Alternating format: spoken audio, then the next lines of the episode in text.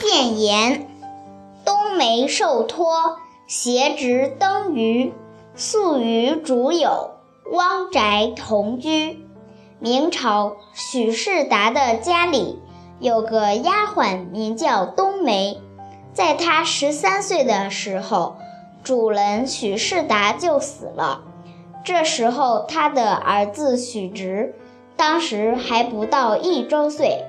许世达的妻子病得非常严重，临终的时候对冬梅说：“我们夫妻留下了这个孩子，现在……”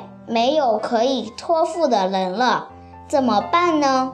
冬梅听了主母这一番话，就哭着说：“万一不幸主母去世，我冬梅情愿留在此地抚养小主人，不去嫁人。”许世达的妻子死后，冬梅就尽心抚养小主人，把吃的东西在自己的口里。嚼碎，再去喂给许直吃。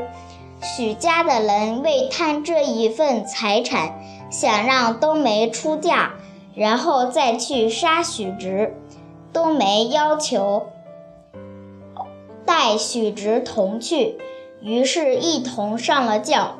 路过姓汪的人家，冬梅就骗着抬轿的人说：“我从前在这家里。”寄存了几种首饰，现在要向他去索还，于是就下了轿，到了姓汪的家里，说出了实情。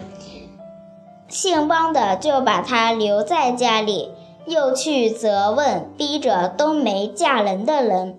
后来等到小主人许直长大了，冬梅又给他娶了亲。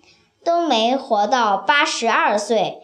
到老还是个没有出嫁的处女。